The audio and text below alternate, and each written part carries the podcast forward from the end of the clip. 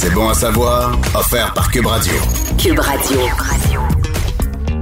Aujourd'hui, on va parler de conduite hivernale avec Carl Nadeau, qui est un expert en conduite hivernale pour Michelin. Bonjour, Carl. Bonjour. Bon, lorsqu'on a une petite famille, ce qui est mon cas, euh, bon, ils grandissent, mais je les ai encore dans la voiture avec moi, ou même si on part en voiture toute seule euh, l'hiver, la dernière chose qu'on veut, c'est se retrouver dans le fossé, se retrouver sur le bord de la route. Ça peut arriver, mais on essaie de mettre les chances de notre côté. Fait que c'est de ça qu'on va parler aujourd'hui. Et je veux savoir, première des choses, est-ce qu'il y a des trucs qu'on devrait ajouter dans notre valise, euh, dans notre voiture, au cas, justement, qu'il nous arrive une petite panne, une petite avarie? Ben, je vais te faire pas mal de suggestions, mais tu vas dire que ton cas va être plein pas mal si tu mets tout. Donc, vous pouvez choisir là-dedans euh, la base. là. Mais la première chose, ça serait d'avoir une pelle. C'est quelque chose qu'on pense jamais, mais une pelle là, de, de petit format. Juste, par exemple, vous allez à un meeting en ville, puis le, le- le- le déne- service de déneigement passe et votre voiture est enclavée littéralement. Mhm. Si t'as pas de pelle puis t'as tes beaux petits souliers cirés, ça peut être long de sortir ta voiture du coin. Enclavé, Donc- des fois même, est, est incrusté. Hein? tu fais, où ma voiture? Es-tu derrière cette affaire-là? Fait que oui, une petite pelle, c'est intéressant. Oui, ça, ça, ça peut aider puis ça peut te rendre pas mal plus de bonne humeur. Euh, dans, si vous avez un chalet en campagne, des trucs comme ça, des fois, vous pouvez avoir un petit peu de soit de, de gravillon, de sel dans une boîte qui, est- qui est scellée, même un morceau de tapis. Euh, traditionnellement, là, dans le bon vieux temps, on appelait ça les traction aid, là, les, les bonnes affaires de métal. Ah, on avait ça quand j'étais jeune. Et voilà, ben ça, c'est très gros. Maintenant, heureusement, il y en a des plus petites euh, qui sont euh, pliables. Donc, si vous voulez avoir le, le- le gros équipement, vous pouvez y aller vraiment avec les, les fameuses Traction Aid.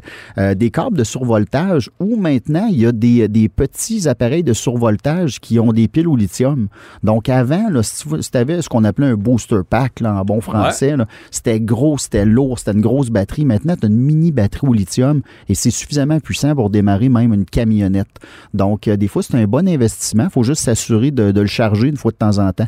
Il faut juste pas l'oublier pendant cinq ans dans la voiture. Au même titre que quand on vérifie les pressions de pneus sur une voiture, ben vérifions donc le pneu de rechange. Ça, ça serait le fun s'il y avait de l'air Ah, ouais, dedans. hein? On Ah. J'ai jamais pensé à ça, tu vois. Dans l'équipement, j'imagine que le pneu, c'est- la base. Là. Ben, c'est sûr que tu parlais, tu sais, dans, dans l'éventualité d'un accident, ben, c'est sûr que des bons pneus, ça va travailler fort pour éviter ce, fameux accident. Euh, donc, c'est sûr que c'est la première étape, non seulement euh, pour éviter le trouble, mais aussi avoir du plaisir de conduite. Puis ça, c'est quelque chose souvent que les, on entend souvent parler du monde qui sont, sont tristes l'hiver, qui aiment pas ça, mais la vérité, c'est que c'est un bon produit en dessous de ta voiture, ça se peut que tu aimes ça l'hiver. Donc, ça prend un produit qui est capable d'être longue durée et de pas trop user. Moi, mon choix là-dedans, c'est le, le X16 Snow de Michelin, qui est tout nouveau. Un pneu qui garantit euh, 60 000 km. Donc, tu es certain de faire au moins un hiver de plus, mais grâce, entre autres, à l'utilisation du silice à l'intérieur du pneu, il va demeurer très, très flexible au froid, mais en température plus chaude, il va être durable. Donc, c'est vraiment euh, le meilleur de tous les mondes. Euh, bon, puis si on est des maniaques, des passionnés, ou si on a un chalet en campagne, des fois, les pneus à clous, ça peut être tentant. Ah oui, hein, Euh, c'est encore à mode, ça. Ben, ça l'a passé pendant longtemps parce qu'il y avait euh, plus d'inconvénients que, que d'avantages. C'était très, très bruyant. Les freinages sur asphalte étaient souvent difficiles avec des pneus à clous. Alors que là, il y a des nouvelles technologies, euh, de- des pneus empruntés, entre autres, du rallye avec le, le X16 Sno- euh, North 4 de Michelin. Donc, ça, ça va être pas mal, pas mal le fun. J'en ai commandé un set pour aller au chalet. me dit-il avec le sourire. Et finalement, sais, la pression d'air, ça peut-tu faire en sorte de rendre un pneu de bonne qualité, de mauvaise qualité? si Complètement. C'est ça, hein? Faut le gonfler adéquatement. Ben, puis le gonfler adéquatement, euh, souvent on demande c'est quoi une bonne pression de pneu? Et les gens vont nous répondre 32 livres spontanément. Alors que la bonne pression de pneu, faut ouvrir la porte conducteur, faut regarder sur l'étiquette du fabricant de notre voiture et la pression est suggérée. Et sur certains véhicules, la pression diffère en avant, en arrière.